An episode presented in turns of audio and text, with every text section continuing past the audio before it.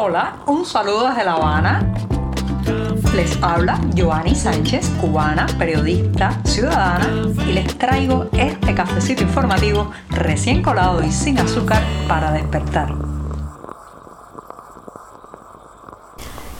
Y estamos estrenando mes en este lunes, ¿sí? Estamos viviendo hoy el primero de agosto de 2022. Ya saben que agosto es, parafraseando al poeta, el mes más cruel en Cuba porque ya estamos hartos del calor y del verano en estos momentos. Los cortes eléctricos aumentan y nada. Eh, eh, agosto ha sido muchas veces el mes también de la rebeldía popular. Así que me voy a servir el cafecito para que se vaya refrescando.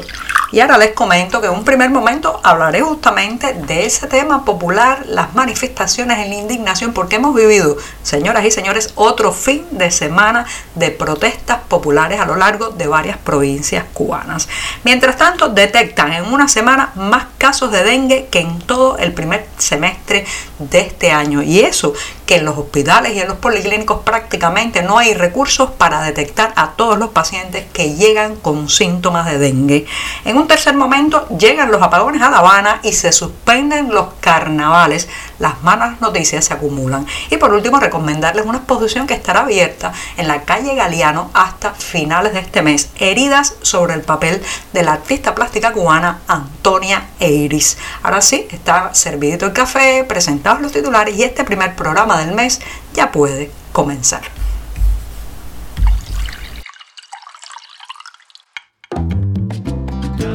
Si eres de los que te gusta estar bien informado, síguenos en 14ymedio.com. También estamos en Facebook, Twitter, Instagram y en tu WhatsApp con este cafecito informativo.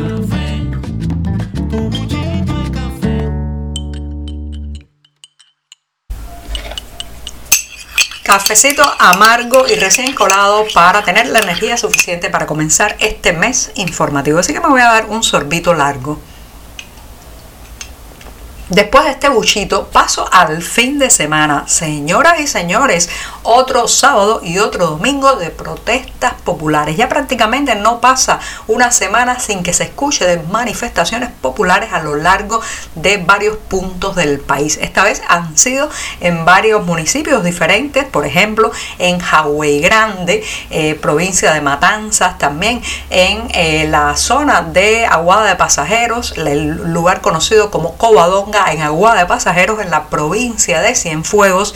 También hubo protestas en un barrio de Bauta de la provincia de Artemisa y recientemente se han difundido los videos de una protesta popular en Nuevitas, Camagüey. Fíjense, cuatro puntos diversos, diferentes y ubicados incluso en provincias diferentes en la geografía cubana, donde la gente salió a la calle indignada, hastiada, molesta, fundamentalmente por los cortes eléctricos, pero junto a las protestas porque regresaran el suministro eléctrico a esas comunidades también se gritaron en casi todas ellas gritos de libertad, cuestionamientos a la gestión del Ejecutivo en esta crisis energética y eh, es muy interesante ver estas protestas populares porque al estilo de un organismo vivo ha ido mutando y evolucionando. Si en las protestas del 11 de julio de 2021 vimos a la gente, mucha gente a cara descubierta, las protestas además fueron de día y eh, pues cierta ingenuidad todavía al filmar los rostros de los que más se manifestaban aquí.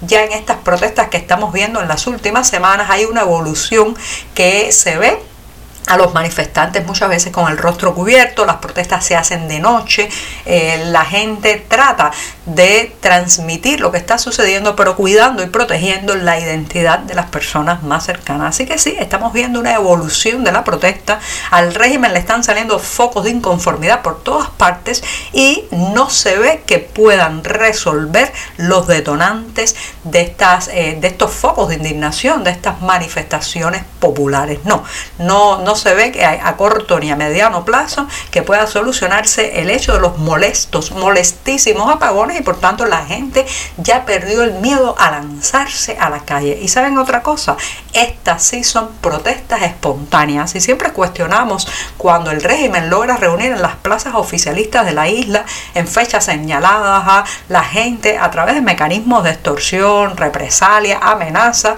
e incluso manipulación. Bueno, pues en este caso no hay nada de eso. La gente que se lanzó a la calle allí en esos lugares como Hawái Grande, Bauta, Nuevitas y Covadonga en Cienfuegos lo hicieron de manera espontánea, creían en lo que hacían, no necesitaron simular, colgarse una máscara, eh, o no estuvieron obligados a salir porque alguien los estaba presionando con perder el trabajo, perder eh, la, la posibilidad de estudiar en una universidad. No fueron allí a pesar del miedo, fueron allí a pesar del terror, fueron allí a pesar de la represión. Y esto es muy importante porque en la medida que el músculo cívico se ejercite en la protesta, habrá más y más manifestaciones de este tipo. Estamos contigo de lunes a viernes a media mañana cuando el café se disfruta mejor.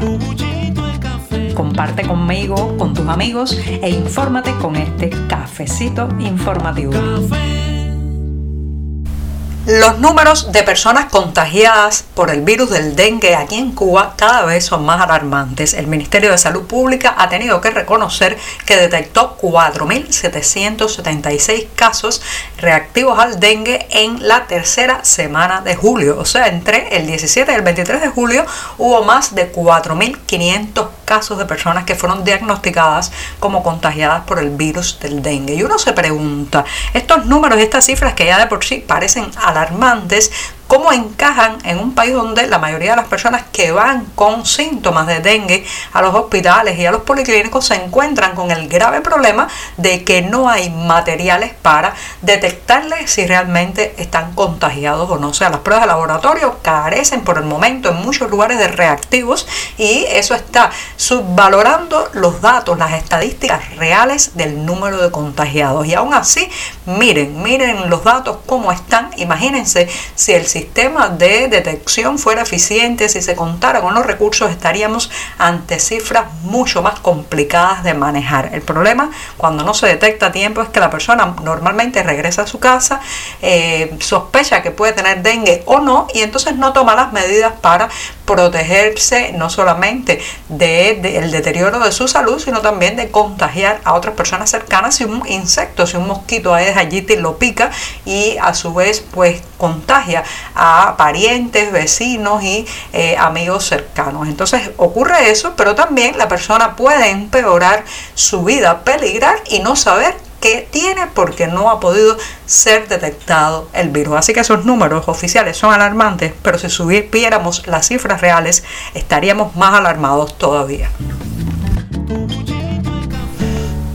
Ya La Habana ha dejado de ser ese reducto de Cuba donde se iba menos la electricidad, donde los apagones eran muy puntuales en el tiempo debido a que el reciente anuncio de las autoridades de la capital cubana eh, pues ya le ha puesto fecha al comienzo de los cortes eléctricos programados en esta ciudad. Sí, a partir de este lunes ya empiezan apagones de cuatro horas, quizás pueden llegar a más en las zonas ya que se han organizado o programado para que así suceda. Así que ya saben, los apagones llegan a La Habana y además se han suspendido los carnavales que estaban planificados para la segunda quincena del mes de agosto. Unas fiestas populares que han ido cayendo en desgracia con el paso de las décadas, pero que en esta ocasión, cuando se esperaba que se reactivaran después de dos años de pandemia, pues no ha podido ser. Inicialmente anunciaron que serían y después, bueno, pues han dado un paso atrás. Según dicen eh, los eh, funcionarios del Partido Comunista de La Habana,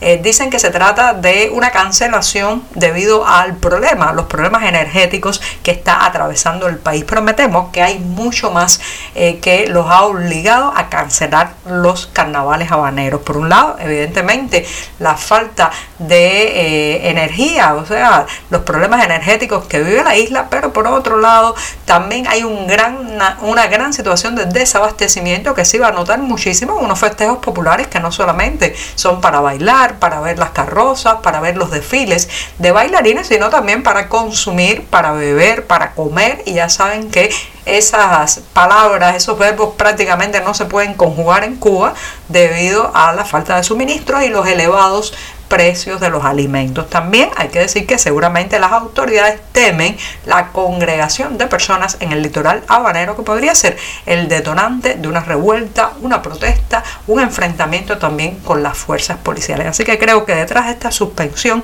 de los carnavales hay mucho más que un problema energético. Y me despido de este programa el primero de la semana y también del mes con una recomendación porque hasta el próximo 28 de agosto estará la exposición en homenaje a Antonia Eiris en la Galería Galeano, que está ubicada en la calle del mismo nombre en el municipio Centro Habana, en la capital cubana. Se trata de una muestra que incluye litografías, dibujos y tintas de Antonia Eiris, una de mis mm, pintoras preferidas de la plástica cubana y les recomiendo que pasen, que por la Galería Galeano antes de la fecha de cierre el 28 de agosto próximo. Muchas gracias y hasta mañana. Por hoy es todo. Te espero mañana a la misma hora. Síguenos en 14medio.com. También estamos en Facebook, Twitter, Instagram y en tu WhatsApp. No olvides, claro está, compartir nuestro cafecito informativo con tus amigos.